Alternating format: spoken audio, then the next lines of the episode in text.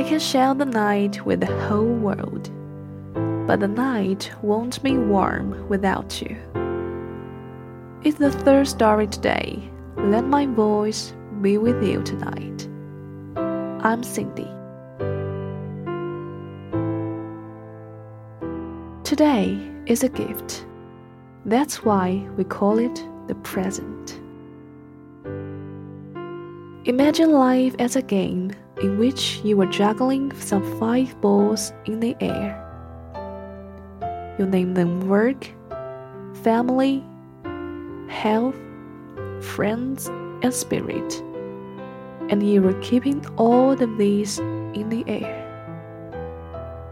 You will soon understand that work is a rubber ball. If you drop it, it will bounce back. But the other four balls, family, health, friends, and spirit, are made of glass.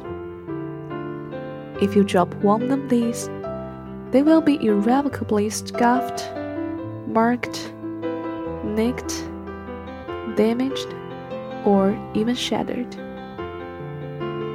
They will never be the same. You must understand that and strive for balance in your life. How? Don't undermine your worth by comparing yourself with others. It is because we are different that each of us is special. Don't take for granted the things closest to your heart. Cling to them, and they would be your life. For without them, life is meaningless. Don't let your life slip through your fingers by living in the past or for the future. By living your life one day at a time, you live all the days of your life. Don't be afraid to encounter risks. It is by taking chances that we learn how to be brave. Don't shut love out of your life by saying it's impossible to find. The quickest way to receive love is to give it.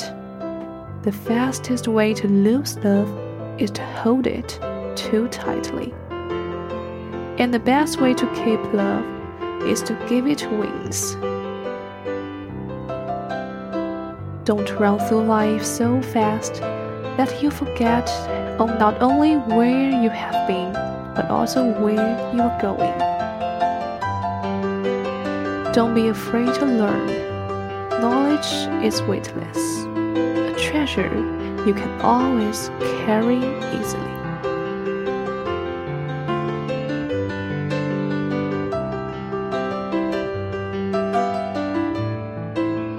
Life is not a race, but a journey to be savored each step of the way. Yesterday's history, tomorrow is a mystery, and today is a gift. That's why we call it the present.